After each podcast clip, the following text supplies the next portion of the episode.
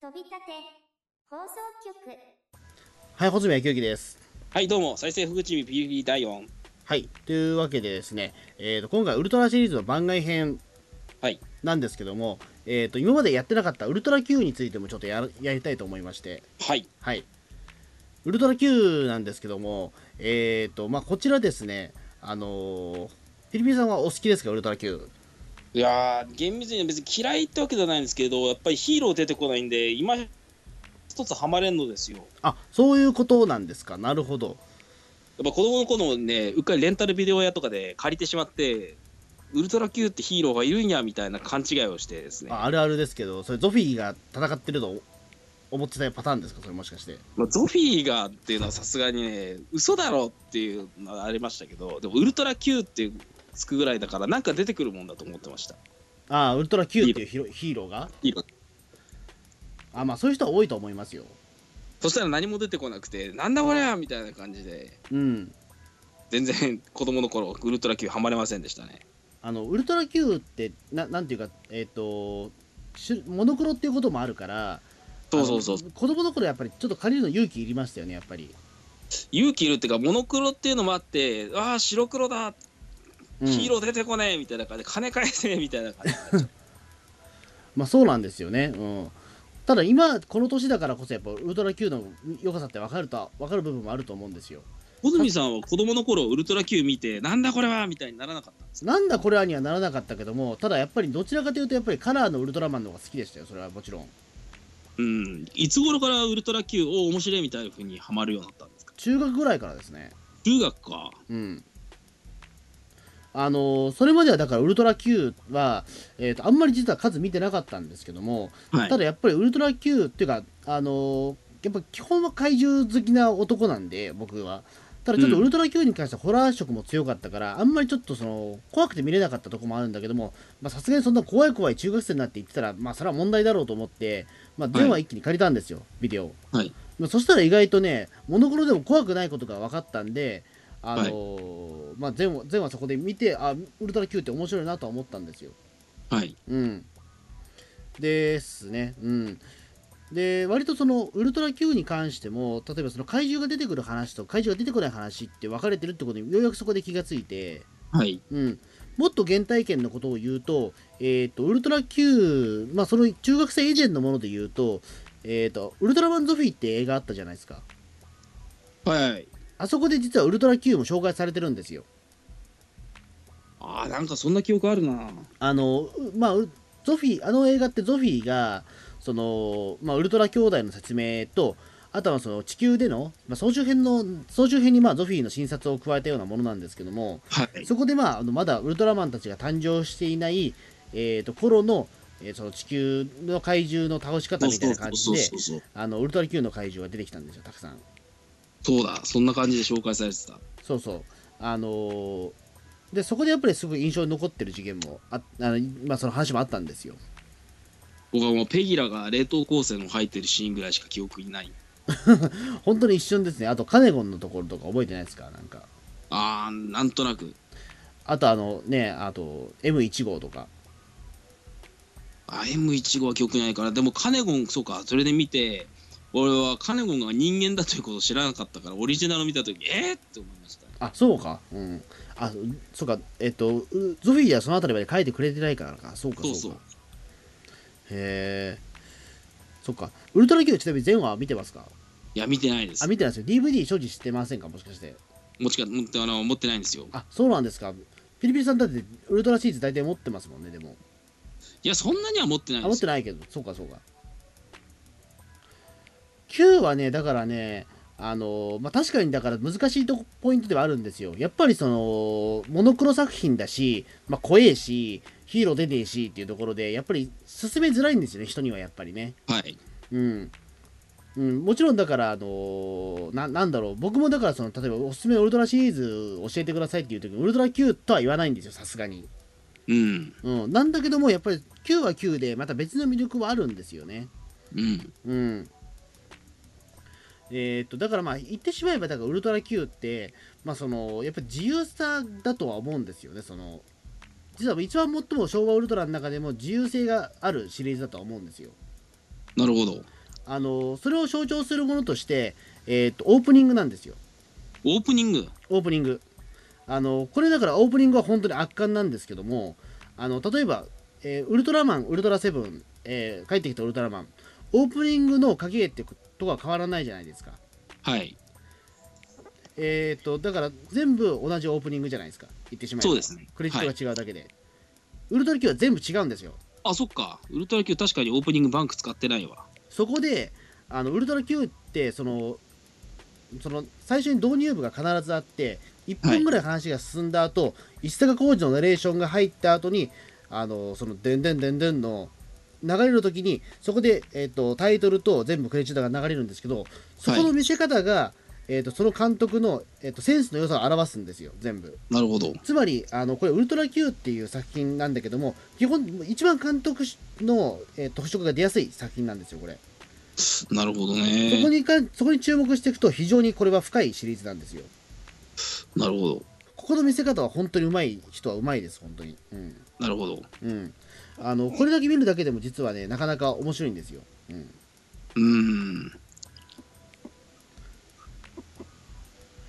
完全にやっぱドラマテイストでの作りですね。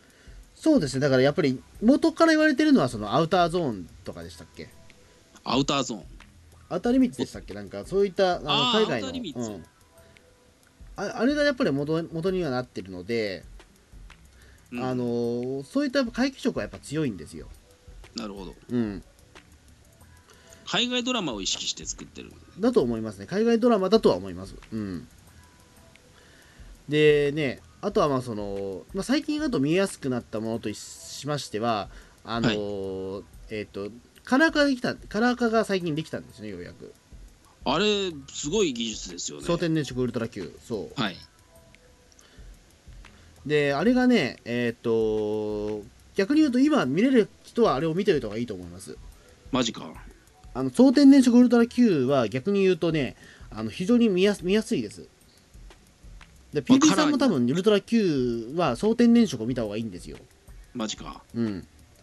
ねえっ、と、い昨昨年だったら、あの、あれだったんですよね、あの、えっ、と、ネットフリックスでも配信したんですけど、は今なくなっちゃいましたね。 えモノクロだったら Amazon プライムで確か見れるんえだよな見れる見れる。うん。まあ、そこでもいいんだけども、ただ、蒼天電色ウルトラ Q って何が、えっ、と、まあいいかっていうと、まあまあ、まず見やすいっていうのが第一なんですよ。はい。言うてもそのモノクロ作品っていうことで言うとあのーそこの時点でやっぱり見づらいっていうのはどうしても出ちゃうんで、うん。あのーまずカラーだっていうところでまず、あのー断然見やすくなっていますはい。であとあのーあこういう色してたんだっていうところも、あのー結構マニアックな発見もあるはあるんですよはいはい。例えばそのガラモンのの回にしてもえっ、とガラあの PB さんあれ覚えてるかもしれないんですけどもガラ玉があガラ玉じゃねえあのえっ、とごめんなさいあとカネゴンの前がカネゴンの眉でカネゴンの眉が、その宙に浮いてるシーンあるじゃないですかはい。あそこってあのーイメージとしてえっ、と後ろの背景ってななんなんなんなんだろうと思いませんでもいや、わからんな。あれって実は空に飛んでるっていうイメージになってるんで青なんですよ背景ほうほうほうほう。俺空を飛んでるってせシーンじゃないと思ってたから俺宇宙空間だと俺は思ったんですよ最初はい。だから黒かなと思ったら青だってことが分かってそれで空中の上からそのえーっとカレゴンが生まれてくるっていう実はシーンだったんですよ改めてそういう設定をしてたりとかうん、俺だからああいうの異次元の世界かなと思ったら意外とその空の割と身近な世界だったっていううん。ところのやっぱり発見はありますよね、どっからそういう元のカラーのデータっていうか色データそこはあの空だっていうふうに分かったんですかねいやこれはだから多分ね当時の多分脚本にも書かれてたとは思うんですよ脚本かその証言だったりとかあとはまあそのねうんもしかしたらだからそういった調査も含めての多分そういったカラー化だと思うんですけども色とかは全部ただ そのカラー採直をしてるのは日本の国じゃないんではいあのアメリカがやってるものなので若は干い日本にしてみればおかしい配色もあったりはするんですよ、でもアメあのアメリカのカラコレって日本とはちょっと違うんですかね違う違うあのだから日本的なものがわからないんですよアメリカの人はやっぱりほうほうだからあの、まあ、僕はそんなに気にならないんですけども例えばポストの色が若干違ったりとかあったんですよほううんそういうところはあるらしいんですけども、まあ、そんなに気にしならないんですけど、僕は。はい。うん。あの、そういう発見もあるっていう。うん。その一方ですね、実はあのそのウルトラ Q の、えーっと逆に良さを殺してるんじゃないかっていうような意見もあるんですよ、総天然賞って。まあ、そりゃそうでしょうね。うん、例えば黒澤明の作品とかを総天然色にして今売ったりしたら多分カルト作品になっちゃうと思うんですよね。うーん、まあそうですね、だからそのもちろんだからモノクロだからっていうところで意図したところと、意図してないところがあるんですよ。もちろはんいだから最初からモノクロだっていうことは分かってるわけだから、あえてだ、例えば色を感じさせないような演出にしてる、例えばさっき言ったカネゴンの舞は、多分そういった意味もあるんじゃないかなと思うんですよ。あえてここがどこだか分からなくするっていう意味で。うん。あとはその、なんだっけ、えーっ、と、と、あのーえーっ、と、なんだっけ、育てよ亀の会とかも、あれはだからどこのとん、まあ、竜宮城の話だけども、海ってことが分からず、あのどこだか分からないような空間にすることで、初めて実は、あの政治の話だったりとかするので、はい。あのそこで明らかにあります、ここは空です、海ですってことにすると、実は魅力が半減してしまう作品もあるはあるんですよ。なるほど。そこに対しては、確かに賛否両論だとは思うんですよ。うん。うん、あのーだからねある種だから怖さで言ったらだ実はちょっと怖さに怖い表現に関してはそこまで実はあのー和らいではいるんだけどもあのそれによって減った魅力もあるとは思うんですようん。でもぶっちゃけて言うと最初見るんだったら総天然色の方がいいです絶対最初に見るなら商店でしょ。総天然色が一番いいです今は、うん、モノクロはあのなかなかきついと思いますう。もうん正直、ほんとまあ、ウルトラ Q 自体も、まあ、28はあるんですけどもそのうちで面白い作品ってやっぱ、面白い作品とそうじゃない作品ってどうしても分かれちゃうんで,、う。うんん、でやっぱそれは自由性が高い作品だから好みの問題ももちろんあるので、あのーそれをやっぱり、ね、モノクロで見続けるのはきついんですようん。だからこそやっぱり総天然色っていうのはあの非常に、えー、と見やすいとは思います今だったら。なるほど。うんやっぱりドラマシリーズになると全てが全て当たりじゃないっていうのが円谷ならではなんですかね。いやそあうですねの怪奇やっぱり大作戦とかも面白い話は面白いですけどちょっとこれはってさっきもあるじゃないですか雪女とこれちょっと辛いんですけど、いや、わかるわかる。うん。まあもちろんだから、そのお約束がないっちゃお約束がないんですよ。自由性が高いから。なるほどあのー会議大作戦も結局、その、オチはどう、ただウルトラマンみたいに、ウルトラマンが敵を倒して終わりじゃないじゃないですか、やっぱりそれ。はいってなっちゃうと、やっぱりオチがやっぱ納得いかないみたいなところもあるし、形式が何も一つできてないから、そのはいお決まりのパターンがないんで、あれこれはどうだったのみたいなことは結構あるんですよ。あーす怪奇大作戦と同じパターンですそうそう。うん。だからね、あのそれこそやっぱり本当に演出家がどう、えー演出家のやっぱりセンスですね、これはやっぱりもう全部、ウルトラ Q も怪奇大作戦も。なるほどうん、だから怪奇と同じようにあれは一体どういうことだったんだろうみたいなあの果てしなき暴走とかもあれも結局犯人が誰なのか結局分かんないままう終んわっちゃうじゃないですか、うん、ああいうふうにウルトラ Q もこれは一体どういうことだったんだろうみたいなさあみたいな感じで終わっちゃういやってことですかそうなんですよね。うーんなるほど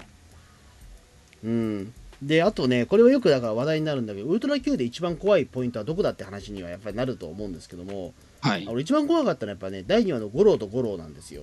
ほうあのこの話ってねいわゆるその、えー、と五郎っていうまあちょっと、まあ、頭の弱い、まあ、男性と、まあ、その五郎同じ名前の五郎っていう、まあ、猿の、まあ、はいはい話なんですけども、あのこれ何が怖いかっていうとその猿の五郎は普通の猿の五郎なんですよ。はいあの普通の巨大な猿なだけで何かしらそのキングコング的な怪力もなくば別に光線を出すわけでもないただの巨大な猿なんですけどもはいあのこれがなかなか怖いんですよ。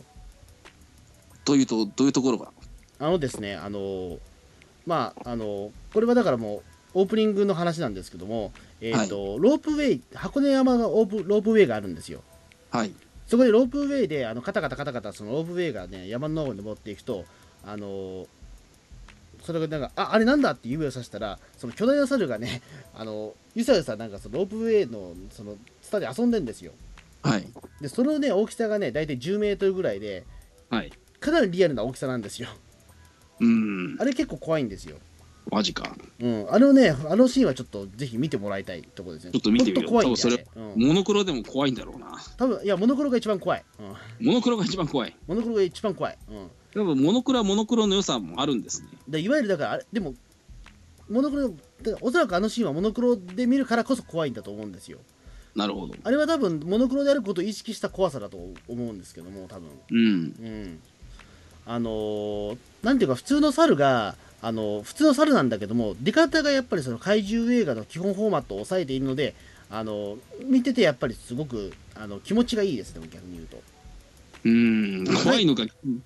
怖いのか爽快なのかどっちなんだって今ちょあっとのだから怪獣マニアというかその怪獣好きの見方ってやっぱりすごく矛盾はしてるんですけどもはいやっぱりねあの怖いという感覚というかそのやっぱり不気味なものを見たい感覚があるからあのーそうなんです異形のものを見たいんで怖いと面白いは同義語だったりするんですよねやっぱどうしても。なるほどうん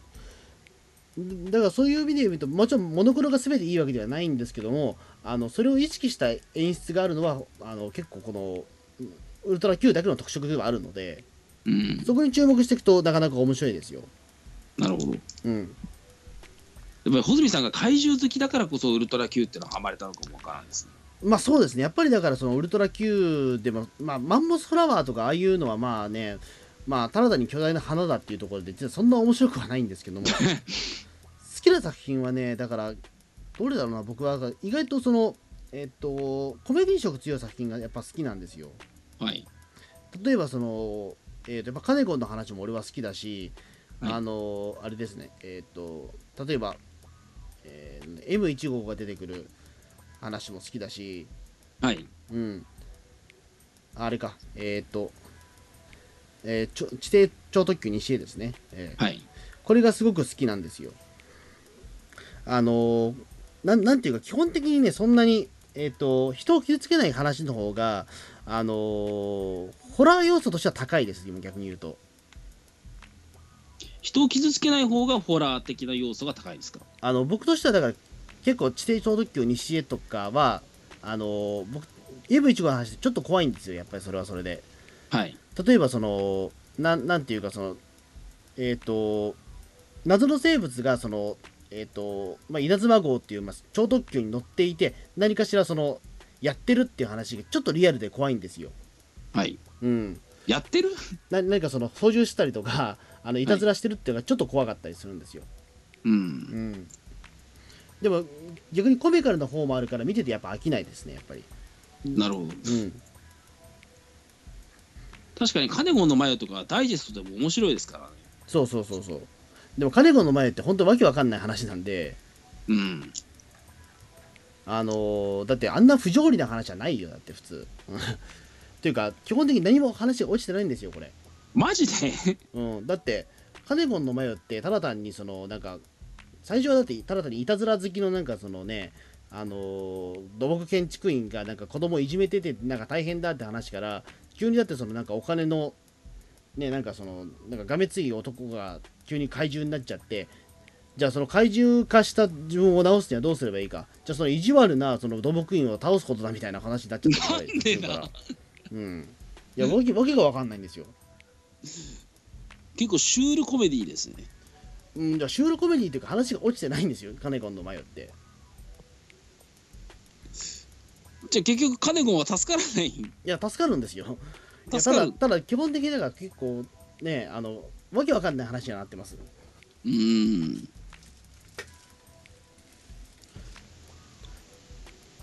あと、意外と好きなのはラゴンの話とか好きっすよ。このラゴンもね、あのー、図鑑では見たことあるぞえ、てかラゴンってウルトラマンでリメイクっていうか、はい。別の名前の怪獣で確か出てきませんでしたっけ海底源氏いや、海底原人ラゴンは多分同じですね、これ。あ同じ名前でウルトラマン出てくるそう、この海底原人ラゴンは本当にだから、その、えっ、と、最近ちょっと流行りになっている、その、海海底人ものですよ、いわゆる。ほううん、あのーこれのだからその海底人ものでも例えばそのななんていうんですかねえっ、と中途半端に大きいんですよ2メートルぐらいのラゴンなんではいあのーそれもなかなかねそのそれが自宅に急にバッて現れるのは結構怖いですようわ怖いですねでもやっぱりこのね雰囲気もなかなかいいんですよラゴンはあの、島小さな島国のお話なのであの、はい見てては割と面白いですそれはそれであの結構自然の綺麗さも実はカラー版ではあったんではい面白いなと思ってでラゴンはカラー版がおすすめってことでラすかゴンはカラー版いいですねうんうんそうですねあと何かしなんかあれですかねえーっとウルトラ Q でなんかこれが気になるみたいなところありますか PB さんの方からうーん これは気になるってのがあるかどれから見始めたらいいとかですこれ多分1から見ればいいってものじゃないような気がしてきたあそうでも1から見た方がいいと思うよこれはでも多分そうなんですかあのなんでかっていうとあのこれはだからちゃんとその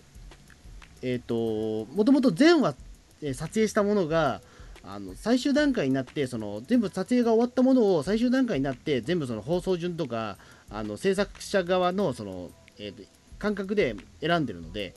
ゴメスを倒せ第1話なんですけどもこれはだって本来であればあのその撮影の後期に行われたやつなんですよ。はいだから第1話は4話のマンモスフラワーのはずだったんですけどもゴミスを倒すが1話になってきたっていうのは、あの最初にその怪獣の話を出すことであの魅力を引きつけるっていうことなんではいあのできれば1話から順に見ていった方がいいかもしれないですよこれあえてなるほどうん、どれにはまるかわからないと思うのでうん早くねネットフリックスにカラー版帰ってきてほしいですねうんうんまあねカラー版本当に良かったんですようん、やっぱりだからそこカラー版ね、きまあ、好きじゃないっていう人ももちろんいいるのはしょうがないと思うんですよ。うん、うんで僕は割と好きなんですよカラー版がね、うん、僕は最初見た時はねちょっと総天然色っていうかそのカラーなのにカラーっぽくないっていうかなんかあの総天いわゆる天然色うん、うーん今一つ受け付けなかったですね。ワオワオかなんかで見たのちらっと見たんですけど、なんか妙な色使いだなみたいな感じ。うん、だから多分えっとあれでしょあの確かあのえっと蒼天ワウワウで放送されたの何の回でした何の回だったかなちらっと見た宇宙からの内贈り容物かな多分かもわかんないです。ナメゴンでしょ確かでもああ、ナメゴ見た。ああの回はねちょっとねあんまり着色力なかった気もするうんでもね後半になるに従って結構頑張ってますよそれはあクオリティがアップしていくんでアすッかプしていくんですよその実は言うとええそうか、着色均一じゃないんですね。じゃないんですよ実はうん。そうですねだからちょっとぜひねあのウルトラ Q に関しては一回だから、まあ、見る機会があれば本当にカラー天然色がちょっと天然色バージョンはお勧めしたいところではありますねはい。はいまあそんな感じで、えー、と本日大丈夫でしょうかはい。はいじゃあどうもありがとうございましたはい。